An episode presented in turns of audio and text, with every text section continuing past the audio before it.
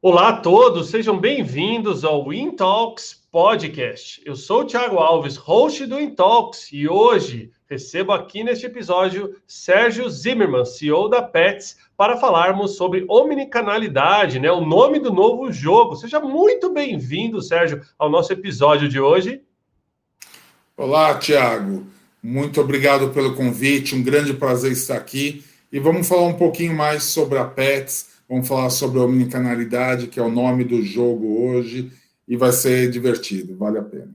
Né, deixa eu apresentar um pouquinho para vocês. Eu já conheço o Sérgio de tantos fóruns que participo, o Sérgio está lá sempre dando aula. Ele é o CEO da Pets, ele é idealizador e criador da marca Pets, né? Formado em administração pela Unip, Universidade Paulista. Ele fundou a empresa em 2002, que inicialmente se chamava Pet Center Marginal, e aqui eu já vou confessar não, acho que o Sérgio não sabe, eu não cheguei a falar para ele. Em 2009, meu primeiro pet, a Mel, a gente comprou lá no Pet Center Marginal, ali da Avenida Interlagos, ali no final da Washington Luiz, ali com a Interlagos. É muito bacana. Tá lá até hoje, Melzinha, já com 11 anos. Ele liderou a consolidação e expansão inicial dos negócios, que, né, que em 10 anos prosperou e atingiu a marca de 27 lojas em 2012. Em 2013, ele fechou uma parceria com um fundo de private equity, Warburg Pincus, se eu não me engano, se eu não pronunciei errado, e foi considerado empresário do ano pela Associação de Lojistas de Shoppings, a All Shop, em 2018. Muito legal. Abraço para o Nabil, inclusive, da All Shopping. E em 2020 abriu capital na B3. Então seja bem-vindo ao Intox hoje, uh, Sérgio. Né? Queria pedir aí, inicialmente, comentários para a nossa audiência e a gente começa a partir daí. Muito obrigado, Thiago. Um grande prazer estar aqui. A gente vai falar sobre omnicanalidade. Sabe que quando você contou do currículo, é, as duas coisas mais importantes do currículo, não, não consta oficialmente, mas eu costumo dizer que são onde teve os dois maiores aprendizados. Primeiro, aos 18 anos, que eu fui palhaço salsicha, é, fazia animação de festas infantis, e foi um período muito rico de aprendizado. E depois, uh, um pouquinho antes de começar a Pet Center Marginal, quando eu tinha um atacado de alimentos e perfumaria e quebrei, né? E a empresa faliu. Isso também foi um aprendizado gigante, porque você aprende muito quando você constrói as coisas, mas você aprende muito mais quando essas coisas vão mal e você tem uma queda brusca, você tem muito, muito aprendizado nessa experiência. Você sabe que você comentou o negócio do palhaço e deixa eu trazer a gente volta aqui. Isso. Já teve um comentário aqui, ó. José Carlos Lúcio falou: ó, eu Sérgio temos algo comum. Ele também fazia o bico de palhaços em festas, assim como eu. Um abraço para José Carlos, né? Que é diretor da Agência Brasileira de Emprego e Estágio. Muito legal, cliente da Regos lá em São Bernardo. Obrigado, Zé, pelo comentário. Bom, e, e Sérgio, então, nesse. Olhando para todo esse movimento como um todo, né? Em, em que momento, assim, é, caiu a bomba para vocês ali da pandemia, como é que o mercado cresceu e evoluiu nesse período, né? Foi um mercado que não foi, digamos, diretamente impactado por ter sido fechado, como a gente viu algumas coisas acontecerem, mas com certeza é, houve aí, né, um, um, certo, não diria nem impacto negativo, né, mas houve uma certa mudança na jornada do consumidor, né? Conta um pouquinho mais para o pessoal aí na sua visão, como é que foi? Bom, é, primeiro as circunstâncias, é, como aconteceu isso, em termos de tempo, a gente estava numa primeira tentativa do, do IPO é, e eu estava fazendo o roadshow em Nova York e em Londres, fisicamente em Nova York e em Londres. Voltei no período do carnaval, com reuniões ótimas com os investidores, tudo certo para que em abril a gente pudesse abrir o capital. E quando eu cheguei aqui no Brasil, foi no carnaval e logo depois tudo aquilo que a gente sabe que aconteceu e, portanto, todos os planos IPO daquela janela foram suspensos, inclusive o nosso. É, e aí a gente não sabia o que ia acontecer, se as lojas iam ficar abertas, fechadas. Uma das primeiras providências que nós tomamos foi conseguir capital para principalmente garantir o emprego. Essa era a primeira prioridade que nós tínhamos. A gente sabia que, seja qual fosse o problema, era um problema que tinha hora para iniciar, mas também uma hora ia terminar, e a gente não queria que ninguém perdesse o emprego, além do pânico da saúde, não precisaria ter o pânico do desemprego. Então, a gente foi captar dinheiro no banco para isso e também para garantir a cadeia de abastecimento, principalmente com fornecedores menores. A gente sabia que a gente poderia viver um período muito crítico e ao invés de pedir prorrogação para fornecedores, como inclusive concorrentes fizeram, nós preferimos oferecer antecipação aos fornecedores para garantir capital de giro para toda a cadeia. Agora, felizmente, nós fomos tratados de uma forma bastante justa, é, como primeira necessidade, assim como supermercado e farmácia, porque afinal de contas nós somos o alimento e o remédio para o PET e o PET é membro da família. Então foi bastante coerente por parte dos governos é, tratar o segmento PET como primeira necessidade, portanto a rede ficou aberta. E em termos de comportamento do consumidor, durante a pandemia o que se verificou foi que as pessoas começaram a ter mais tempo para lidar com pet e tendo mais tempo é, começou a comprar mais brinquedos, mais petiscos para interação. Então, na verdade, você teve um aumento de consumo dessas pessoas que estavam interagindo mais e muitas pessoas também utilizaram a pandemia para comprar ou adotar o seu primeiro pet, o que fez também uma pressão positiva no mercado. É, em linhas gerais, o mercado durante a pandemia experimentou um crescimento é, favorecido por essas questões que eu acabei de citar. É, eu até percebi, eu moro ali na região da Granja Viana e vi uma segunda loja da Pet sendo inaugurada, né? Muito próximo até da primeira ali na Raposo Tavares, durante a pandemia. Se eu não me engano, faz dois, três meses no máximo que a loja é, inaugurou ali na Super Mega Store, né? Você acha que tem essa tendência também é, a Pet já tinha esse conceito inicial, né, Sérgio? Assim, eu lembro que antes a gente lembrava de pet shop, era aquela loja pequena, de, né, de esquina, e de repente, desde a Pet Center Marginal e as lojas da Pet hoje em dia, é uma, é uma super store, né? Você acha que também na pandemia é, esse conceito cresceu um pouquinho mais? É um one-stop shop, né? Eu vou lá para tudo que eu preciso para o pet, jardim, em algum caso, algumas lojas, aqui eu vou também tem bastante. Essa é uma tendência? A gente aprende bastante, Tiago, inclusive com essa questão de qual é o tamanho ideal. É, o que o tutor quer é uma loja que, como você falou, seja um one-stop shop, que você possa ter uma experiência, que você possa passear com seu pet, mas a gente percebeu também com o tempo que não adianta crescer o tamanho é, além de um determinado número, porque aí se torna uma loja cansativa. Então a gente chegou a fazer lojas de 1.500, 2.000, 2.500 metros e a gente viu que o faturamento e a experiência do consumidor não acompanham um tamanho. Existe um tamanho ótimo e esse tamanho ótimo eu diria que está entre 700 e 1.000 metros quadrados. É o foco das nossas lojas hoje. São lojas que completas, que oferecem toda a experiência e que são tranquilas para se fazer a navegação. Então o tempo nos ensinou.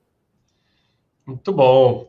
Agora, deixa eu te perguntar um pouquinho, você falou de jornada de consumidor, experiência de consumidor. Não sei se todo mundo foi exatamente igual eu na pandemia, que já tinha dois, eu adotei um terceiro pet. Logo no, no dia da quarentena, dia 16 de março, eu adotei um pet. Foi uma jornada até muito interessante, né? Porque acabou, a gente ficou mais próximo, digamos, desse, da criação desse, comparado até com os outros que já estavam na rotina maluca de vida. Uh, você acha que vocês tiveram uma percepção de aumento de adoções e compras, talvez, de animais durante essa pandemia, não? Seguramente. Aliás, isso foi uma, uma situação que, inclusive, a gente viu que nos Estados Unidos também aconteceu o recorde de adoções. Né?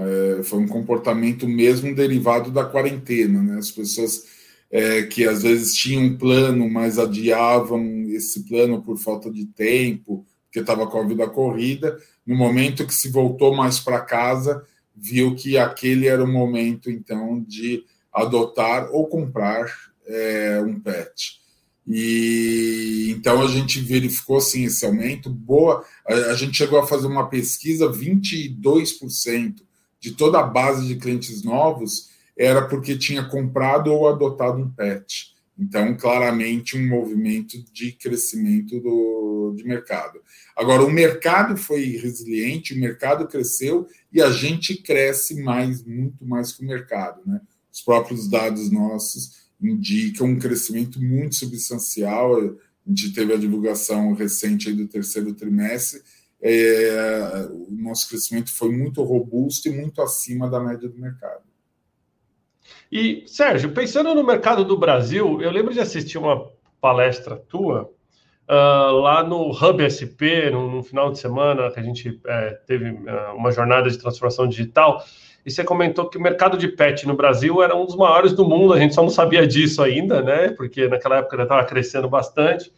É, mas também que era um mercado de muito desafio, né? Ainda porque tinha uma informalidade muito grande ainda fora das capitais com relação uhum. ao PET, né? Você ainda continua acreditando nisso? Você acha que o mercado do Brasil provavelmente é um dos maiores do mundo para PET? Se tem alguns números desse setor assim, só para o pessoal conhecer um pouquinho mais?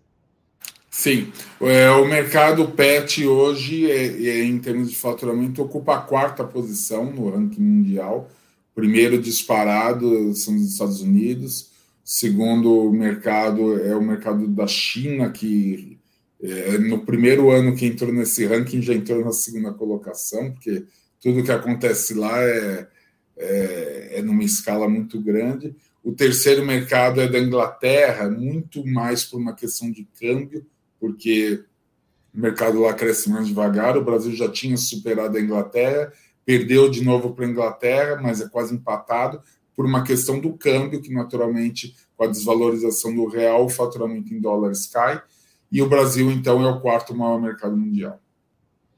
Bom saber, muito bom. Bom, já vou começar, Sérgio, interagir um pouquinho com a nossa audiência aqui, algumas perguntas aqui do pessoal.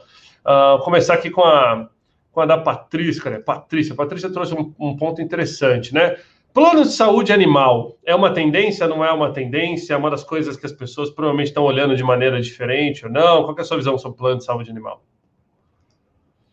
Nós já tínhamos é, feito convênio com planos de saúde, né? até o, o mais recente que nós ficamos por algum tempo e que depois nós descontinuamos. E aqui é ótimo porque vale a pena explicar também, aproveitar a audiência aqui, para explicar por que, que nós não continuamos com o plano de saúde animal.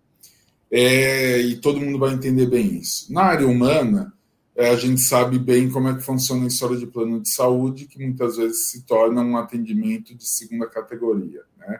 Um atendimento que você fica duas horas na espera e é cinco minutos atendidos pelo médico. E na área veterinária, que ainda não tem essa tradição do plano de saúde, a gente topa fazer a, o convênio, mas não com esse conceito.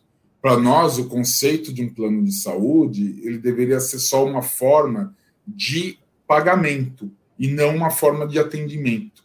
Então, você vai, leva o seu cão, leva o seu gato no veterinário, é, ele passa por uma consulta no tempo normal, é solicitado exames, ele faz os exames. Quando termina tudo, você escolhe se você quer pagar com cartão de crédito, com dinheiro ou com plano de saúde. Ou seja, é uma forma de você pagar tudo aquilo que você teve, mas o atendimento é igual.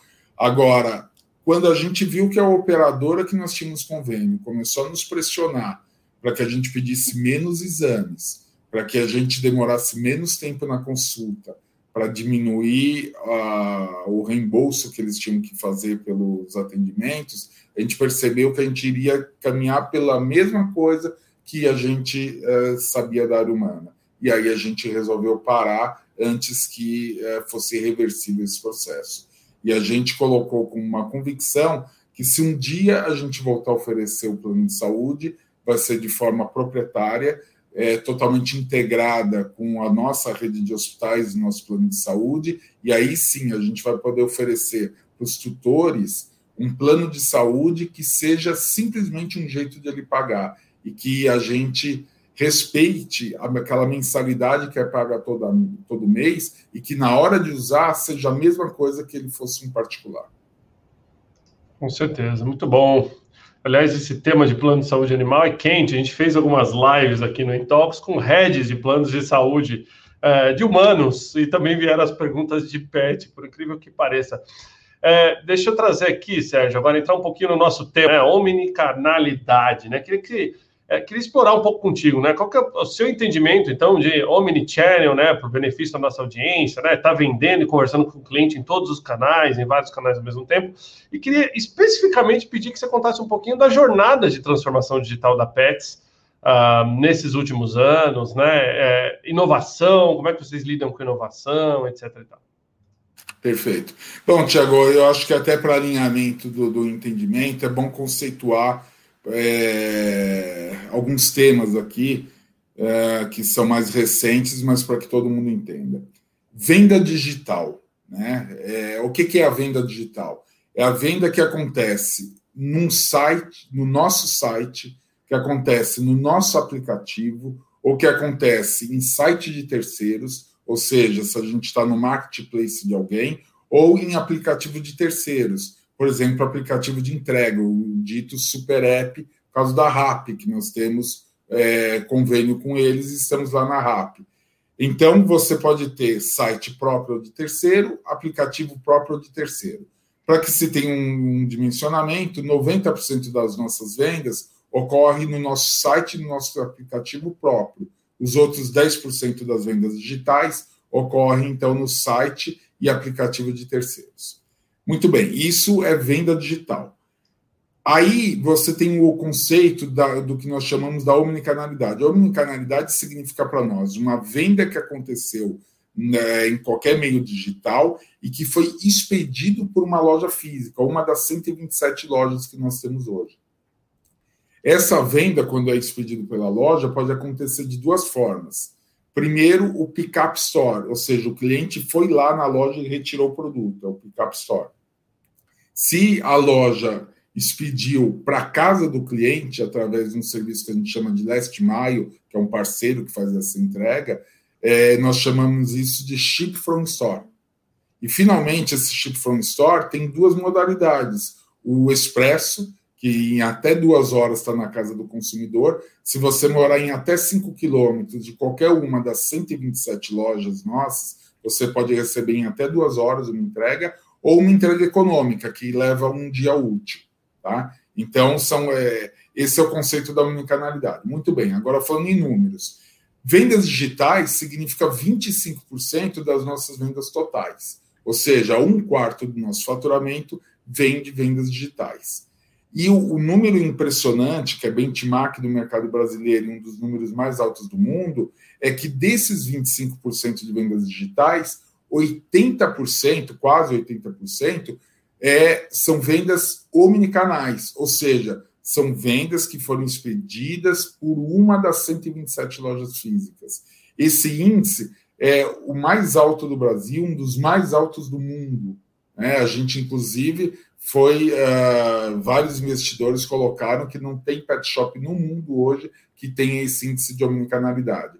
E por que, que é tão importante esse índice?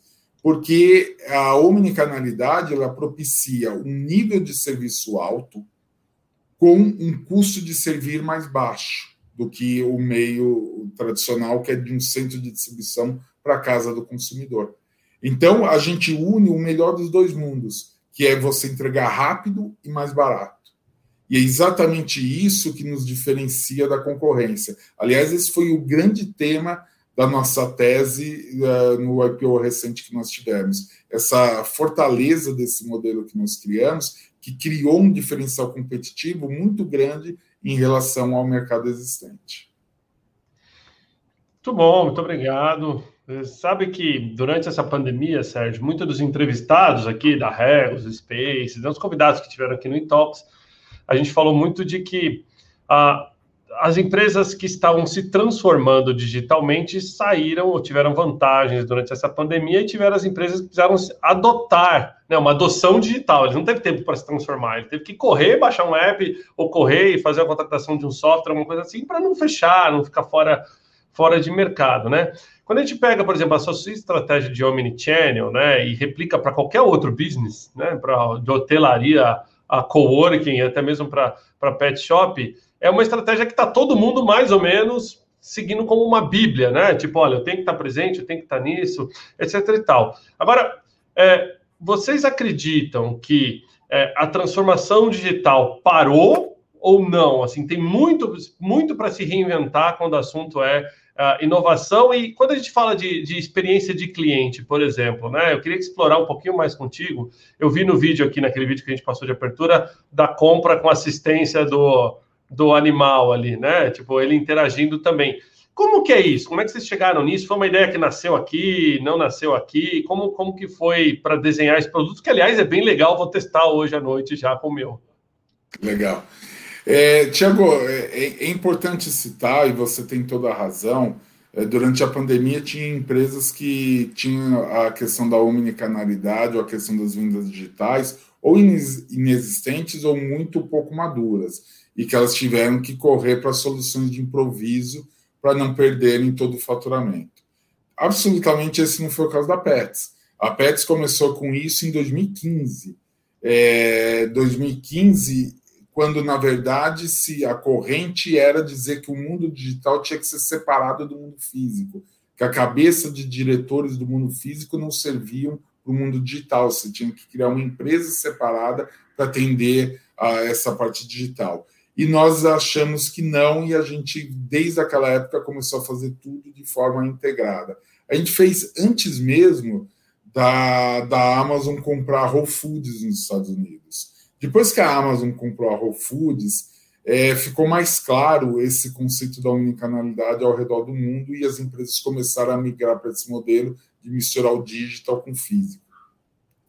É, o que aconteceu foi que nós em 2019, terminamos de rolloutar todo o modelo da omnicanalidade para todas as nossas lojas, e, portanto, quando chegou a pandemia em 2020, a gente estava absolutamente pronto para atender o mercado e a gente saltou de 7% de participação nas vendas em 2019 para 25% em 2020. Foi um salto gigante de participação de vendas digitais e com duas características importantes a gente manteve o nível de serviço, portanto, super escalável e de forma rentável, porque muitas vezes você coloca é, boas plataformas digitais que crescem participação em mercado, mas não são rentáveis, não conseguem gerar última linha positiva. Não é o caso da Pets. A Pets cresce no digital, mas ganha dinheiro com digital. Isso é, é uma coisa que diferencia bastante a gente, especialmente de um pure player. Em relação ao pet commerce, foi uma ideia que nós uh, lançamos o ano passado, é uma ideia em, em conjunto com a, com a agência de, de marketing, e inclusive nós ganhamos Leão de Ouro no Festival de Cannes, que é o, o cachorro. Foi a primeira vez que uma empresa utilizou inteligência artificial para o cachorro no mundo. Tá? Foi interessante que a gente virou notícia em 32 países, entre eles Israel e Estados Unidos. São dois polos de tecnologia, mas ninguém ainda tinha usado a inteligência artificial no, no cachorro. E foi super testado super aprovado, e por isso que nós ganhamos esse leão de, de ouro em Cannes. Então, basicamente, é essa é a história do pet commerce. Ele naturalmente é limitado, porque é uma cesta só de brinquedos, não é para comprar qualquer coisa, é só para uma cesta de brinquedos, mas como ideia de interação na experiência de compra funciona muito bem. Muito bom, bacana. Vou testar, prometido. Vou fazer umas postagens aqui. Vamos ver o que, que vai sair do teste com três cachorros, um bulldog, um bully e um maltese. Vamos ver o que, que sai. Deixa eu trazer uma, uma interagir um pouquinho com a nossa audiência aqui. Uh, a Ana pergunta aqui, Sérgio, quais os desafios de expansão no mercado brasileiro? Assim, uh, hoje você comentou são 126 lojas. 7 lojas, 127 é. lojas. Quantos municípios? É, é mais, são mais de 40 municípios. Ah. Ou seja, o Brasil ainda é um oceano azul para pets e para pet shops em geral, não? Sim, ainda tem bastante espaço é, no geral para para penetrar no Brasil. É, mas os principais desafios, que é, que é a pergunta, é, é que abrir loja é relativamente fácil. Né? Você só tem que é, ter dinheiro, aluga um ponto e abre a loja. Mas os principais desafios são de duas ordens. Primeiro, a qualidade do ponto. Você deve. É... A gente, quando vai para uma cidade, a gente não aceita abrir em qualquer lugar. A gente precisa abrir numa boa localização.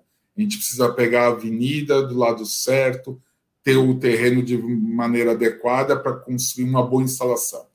E segundo, que uma vez que a área de expansão tem identificado um ponto bom, isso não é suficiente. Você também precisa, uma vez aberta a loja, operar bem. Porque abrir é fácil, operar é que é a parte difícil. Você precisa ter um bom gerente, você precisa ter um bom veterinário, um bom banhista, uma boa equipe lá para fazer todo esse serviço. Então você precisa ter uma capacidade de formação de mão de obra, de treinamento, que acompanhe o ritmo da expansão. Então, os limitadores de expansão para nós não é financeiro. Até a gente acabou de fazer o IPO, é, recursos para fazer abrir muito mais lojas a gente tem. Mas o que vai limitando e vai ditando o ritmo da nossa expansão são duas coisas: qualidade dos pontos e uma vez acertada a qualidade dos pontos, a qualidade da operação após a abertura. E como é que a gente mede essa qualidade da operação? Através do indicador do NPS, que é a maneira do consumidor uh, avaliar como que ele está sendo atendido nas lojas. Muito bom. É, pergunta agora uma dúvida minha aqui, mais imobiliária mesmo, né? Afinal de contas, eu pertenço ao mercado imobiliário. É, tamanho médio de loja, assim, que eu estava dando uma olhada no, no, site da Pets, de 500 a 1.200 metros. Você acha que a, a, a pandemia provavelmente está trazendo oportunidades, né? Eu, eu, imagino que tem muita gente que está assistindo aqui que, sei lá, tinha uma agência bancária alugada, o banco fechou nesse período, tem um imóvel parecido, etc e tal, é, e, e, talvez seja um bom ponto com o pet shop. As lojas são todas próprias, tem modelo híbrido de franquia também. Como funciona, Sérgio? 100% das lojas, as 127 lojas são todas próprias.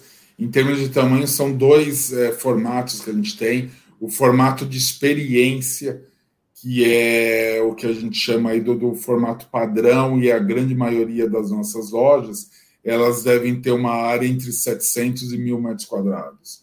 E a gente tem também um formato de conveniência, que é mais focado na parte de produtos, já não tem a parte de veterinário especial, de vez em quando tem estética.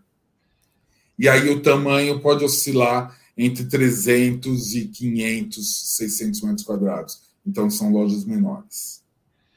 Legal, bom saber. Deixa eu trazer aqui um outro ponto também, que eu acho, Sérgio, que é bem legal para o benefício da nossa audiência. Muitas perguntas nesse sentido, né? Uh, vocês abriram IPO no ano de 2020, né? Que, digamos assim, foi uma das poucas empresas que abriram com sucesso o, o IPO, né?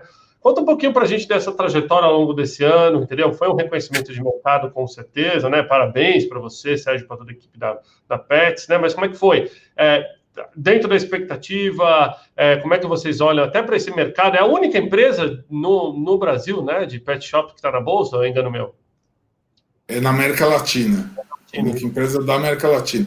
É, não me falha a memória, são só três empresas ao redor do mundo do segmento pet listadas em bolsa. Tá? Você tem, acho que uma na, em algum país da Europa que eu esqueci, tem na Inglaterra e tem a, e tem a Pets aqui no, no Brasil. Então, são é, três ou quatro empresas no mundo e na América Latina somos os únicos. O IPO foi um absoluto sucesso é, desde a sua concepção é, até a realização no próprio dia. a gente teve uma estreia com um pé super direito, uma valorização super forte no dia da estreia, e a performance do papel também, 60 dias depois, também super consistente. A gente hoje está tradando papel é, 30%, 35% acima do preço do IPO, que significa que é, foi super bem entendido. Um outro aspecto também para verificar é que no IPO entrou 39 mil pessoas físicas como sócio no dia do IPO. E hoje nós temos em torno de 57 mil sócios.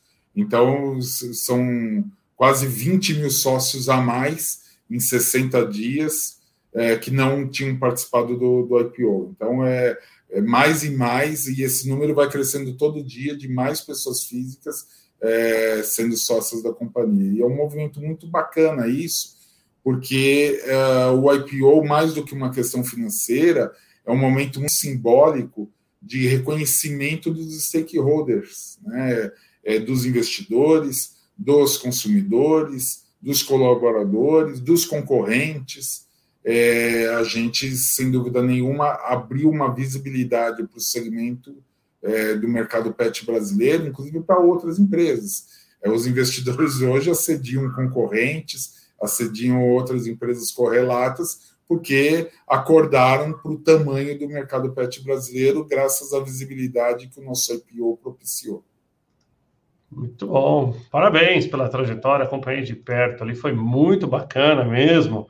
É, essa parceria com a RAP também, né, que, que você comentou um pouquinho antes, né, fez com que os produtos da Pets chegassem em, em, em, mais pessoas. Eu queria pedir a tua opinião sobre o modelo de marketplace, né? A gente viu grandes empresas de marketplace bombando esse ano, né? Que saíram do, do comércio eletrônico tradicional, só vendendo seus produtos e abriram marketplace e estão crescendo bastante, né? Você acha que essa também é provavelmente uma tendência que chega para o comércio eletrônico pet? Não.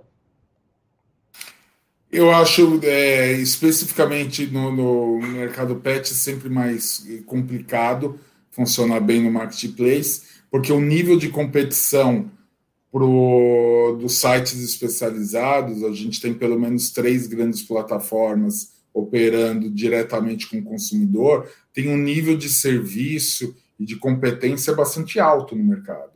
Então é, é muito difícil para o consumidor é, ele se interessar por alguma situação no marketplace que, no geral, você vai ter uma condição de preço e uma condição de nível de serviço pior do que a, as três maiores plataformas que hoje operam no Brasil. Então, é o que eu sempre disse: o marketplace se interessar pela Vertical Pet faz todo sentido do mundo, porque é uma plataforma rentável, porque o consumidor tem muita recorrência, é super natural. Mas a pergunta que tem que ser feita é por que, que o consumidor se interessaria em comprar no marketplace? E se não for porque o nível de serviço é melhor ou porque o preço é melhor, eh, não faria sentido comprar pelo marketplace se você já tem pelo menos três plataformas funcionando muito bem. E especialmente a plataforma da Pets, no ano de 2020, é, eh, provou ser a plataforma que mais tem condições de angariar vendas novas. Nós já fomos, em 2020, líderes de vendas novas de crescimento. você ter ideia, a gente saiu de 100 milhões de reais de vendas no digital no ano passado para uma estimativa de 380 milhões esse ano, ou seja, a gente está é, crescendo quase quatro vezes o nosso dígito. Muito bom. Agora eu queria trazer um outro tema aqui, Sérgio. Deixa eu só trazer a gente de volta aqui, só um minutinho, pessoal, perdão. É, botamos. É, B2B, uh, ah, na verdade, não, vou, vou, reformular. Muito do que a gente falou nos últimos anos sobre criar experiência de usuário nos espaços de trabalho sempre vinha a questão pet. Né? E a gente tomou, há quatro anos atrás, a gente foi o primeiro coworking pet friendly do Brasil, lá no Spaces da Vila Madalena. E nos últimos anos a gente começou a, levantar muito essa bandeira de trazer os pets para o escritório, né? Do escritório ser pet friendly, não só um dia por semana, não só como um evento que, que acontece, mas todo dia. E a gente provou por A mais B que isso é possível. Por exemplo, aqui no, na, na unidade que eu estou, a gente tem o guia Pet Friendly, né? Um abraço para Chris Berger, que é até parceira da Pets aí também, né? Que vem todo dia com a ela, com a, com a, com a petzinha dela para cá.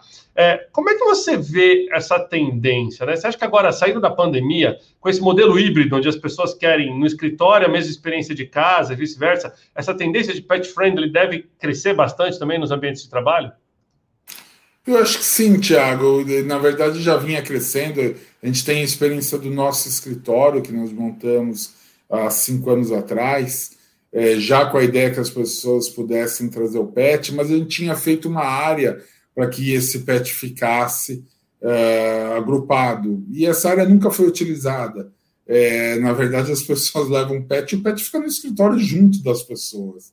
Então, e lá no nosso caso não tem dia para se levar, você pode ir todos os dias se, se quiser com pet.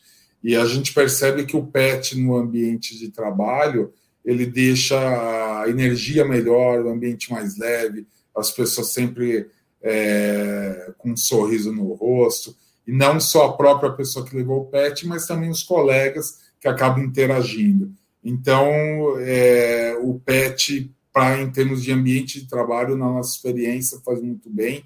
E a gente tem visto uma demanda crescente por empresas que querem entender como funciona, como poderia funcionar bem é, essa autorização para que as pessoas trabalhem com PET. Então, independentemente do caso da pandemia e da quarentena, eu acredito que nos próximos anos a gente vai ver uma, um crescimento das pessoas indo trabalhar com o seu pet. Muito bom. Vamos sim, eu vou fazer agora um momento saudosista aqui. Ó. Deixa eu compartilhar para o pessoal ver nossas últimas fotos. Nos, no... Olha que legal, a última vez que eu trouxe o Thor aqui, ó, de rosa ainda, que era um dia que a gente veio no coworking feminino aqui, ó, trabalhar, que bacana. A Isabelle Drummond, que sempre leva os pets dela lá no Spaces do Rio. Olha o Thor Shiba aí, cachorro influencer, né, do, do Instagram, lá no Space Vila Olímpia. Um evento, olha que saudade da época que a gente fazia evento. evento face to face ali, ó. Esses eventos, Sérgio, para eu te contar um pouquinho, eles chamam petworking, né? Para você fazer é, networking com pet, a gente fazia aqui no, no Spaces. E teve um evento desse que agora eu queria até te, te contar, que foi bem bacana. A gente adotou um cachorro para ser o mascote do Spaces, que era o Arthur, que nessa pandemia a gente até é, permitiu que ele fosse adotado aí por uma tutora que amava ele, acabou levando, aliás, um abraço para a Letícia, que adotou o Arthur aqui. O Arthur, durante dois anos, foi o mascote do Spaces, ele pertencia ao coworking, todo mundo cuidava dele, todos os clientes cuidavam dele, era o cachorro que mais ganhava presente na face da terra, né? Mas a ideia era mostrar que se cada prédio, por exemplo, fizesse um trabalho de adoção, a gente conseguia eliminar cachorros de rua em São Paulo, né? Então era uma forma de, de trazer até essa consciência aí para dentro dos ambientes de negócio. Um abraço para o pessoal que estava nesses eventos aqui. Sérgio, uh, cara, o tempo voa. a gente falou bastante aqui, ó. A gente tem. É, é, Tiago, se você me permite, só como você falou de adoção, eu queria aproveitar a, a nossa audiência aqui também para contar um pouquinho sobre o Adote Pets. A gente tem o um programa há muitos anos e especialmente nos últimos dois anos, a gente colocou o Adote Pets dentro da loja, no espaço mais nobre da loja. O espaço que antes era dedicado à venda de filhotes se transformou em espaço exclusivo para adoção, adoção permanente. E toda loja nossa, nova hoje, ela nasce já com essa área da adoção no espaço mais nobre da loja. É, vitrines absolutamente confortáveis, para que o pet possa é, aguardar o momento da, da, adoção. E a gente já tem mais de 45 mil adoções, nós somos disparado a maior plataforma de adoção de cães e gatos no Brasil. E além desse processo de adoção, a gente também tem uma parceria com a editora MOL, que é a maior editora social do mundo, é, através de venda de livros só para você ter uma ideia, é que a gente não entra na lista dos mais vendidos da Veja, porque a gente não é uma livraria. Mas o livro que a gente vende da MOL vende mais do que os 10 best-sellers das livrarias. A gente, cada livro que a gente coloca lá, em 30, 60 dias, vende 150, 200 mil exemplares.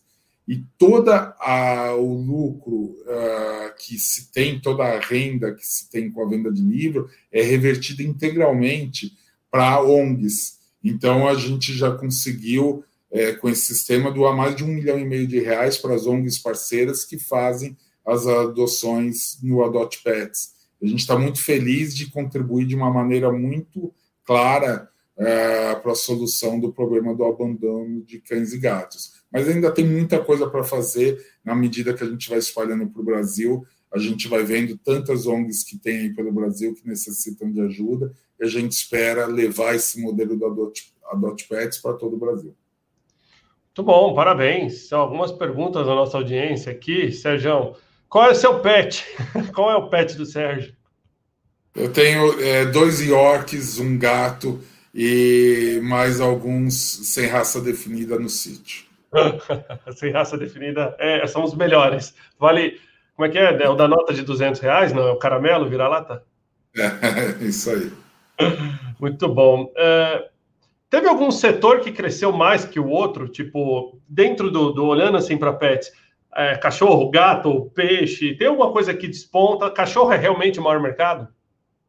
Sim, é o maior mercado, mas se você pegar numa linha longa do tempo, pegar os 18 anos da nossa história, é, pegar por família, cães, gatos, peixes, pássaros, claramente o, a única, o único segmento que cresce de forma consistente é gatos. Gatos, para você ter ideia, era 8% da, do nosso faturamento em 2002 e hoje é 20%. Então, é, gato mais que dobrou de market share é, durante esse período. Cão perdeu um pouco, pássaro perdeu um pouco, peixe perdeu um pouco. É, o único que de fato cresce e continua crescendo, tá? Não, não, estabilizou ainda nos 20, não. A gente vê dia a dia é, gato crescer. Até uma coisa interessante, a revista Exame, não me falha a memória, há uns anos atrás, poucos anos, dois, três anos atrás, criou o que eles chamaram de índice CAT. É, tinha o índice Big Mac criaram o índice Big Cat, que foi a, uma correlação da prosperidade das cidades com o aumento do número de gatos. Isso eles fizeram esse estudo no mundo inteiro. E eles viram que existe uma estreita correlação entre cidades que prosperam mais economicamente, como isso faz aumentar o número de gatos. É, e muito associado à questão da independência do gato. Né? As pessoas se verticalizam mais, trabalham mais, têm menos tempo, às vezes, para interação. E isso vai fazendo, então, com que as pessoas optem por ter gatos e não cães é, como companheiros é, para trocar carinho, para compartilhar a vida. Muito bom. É, eu já tive a experiência de ter dois gatos na época, mas a gente tinha cachorro junto, brigou, não deu muito certo, porque a gente adotou os gatos, a gente encontrou eles na rua é, passando fome. Aí depois a gente acabou encontrando um lar para eles, deu tudo certo. Mas eu, eu particularmente curti. Realmente, ele tem uma independência muito grande. Não tinha pensado nessa, nesse sentido. Provavelmente países como Dinamarca, Noruega, né? Assim, é, deve ter esse mercado. Inglaterra, Inglaterra e o próprio Estados Unidos, participação de gatos nesses países é muito maior. Muito bom. Sérgio, trazer mais um ponto aqui, pergunta do nosso, da nossa audiência, entendeu? Quem é o Sérgio no final de semana? Quais os hobbies? O que, que faz, né? E se você quisesse dar uma dica para profissionais que querem entrar nesse mercado, né? Mercado de pet shop, quais são os skills, quais são as, a, a, os soft skills aí que vocês buscam, né? Ou mesmo a, a, a mão de obra desse mercado, assim, como é que você olha para ela? Perfeito.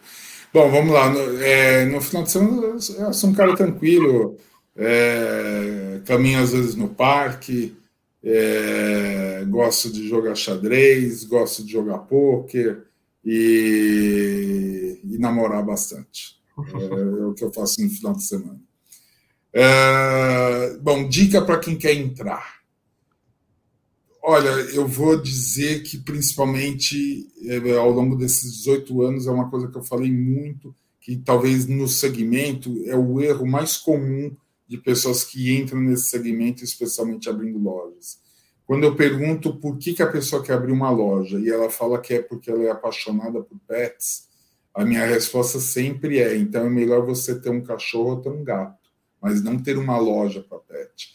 Esse é um dos equívocos mais comuns que se tem, a pessoa confundir esse amor que é lindo pelo pet com uma boa razão para se abrir uma loja porque não é uma boa razão, não é suficiente isso para você ter sucesso numa loja. O que você, seja uma loja, seja uma, um prestador de serviço, é, a dica que eu dou é o seguinte: se faça a seguinte pergunta: por que, que um consumidor compraria na minha loja os meus produtos? Por que, que um consumidor usaria os meus serviços? Se você não tiver uma excelente resposta para essa pergunta, a minha sugestão é não entre no segmento. Agora, se você tiver uma boa resposta para isso, aí comece a trabalhar e tente executar o que você tem em mente para entregar essa resposta e que ela se torne realidade. Tá? Porque ninguém prospera simplesmente abrindo um negócio imaginando que o, consumidor vai aparecer, vai começar a comprar. Tem que ter uma proposta de valor, tem que ter uma razão de ser o negócio. Muito bom, muito obrigado pelos pontos. Eu pedir considerações finais suas para a audiência aí nesses últimos minutinhos aí sobre a omnicanalidade, né? E, e, um, um, contato final aí, mensagem final do Sérgio. Bom, é, parabéns, Thiago, pelas unidades de Ipanema, parabéns também por esse projeto de entrevistas, compartilhar informação é muito bom. E, e me faz lembrar uma história que muitas vezes as pessoas vão dizer é, que você teve sorte nas coisas. E eu quero dizer que eu concordo inteiramente com o conceito de sorte, é, mas aqui definido como encontro da oportunidade com a competência. A diferença é que oportunidade depende dos outros e a competência depende de você. Então, a, as palavras finais aqui fica para esse momento de quarentena, esse momento de incertezas, seja você empresário, seja você executivo, aproveite esse momento de quarentena para afiar as ferramentas. Aproveite esse momento para assistir lives, para fazer cursos, para aprender línguas, para ampliar o conhecimento de administração, e seja para o que for, mas afie suas ferramentas para ficar com conhecimento afiado, porque quando surgirem as oportunidades, você vai estar pronto. E aí, seguramente, seus vizinhos, sua família e seus colegas vão dizer que você teve sorte. Essa mensagem final. Um ótimo dia a todos. Muito obrigado, Sérgio. Pessoal, sou o Thiago Alves, esse foi o Intox CEO de hoje, né? Com Sérgio Zimmermann, CEO da Pets. A gente falou de omnichannel, né? Omnicanalidade, o nome do jogo para as vendas de hoje em dia. Muito obrigado a todos que participaram, Sérgio. Agradeço de coração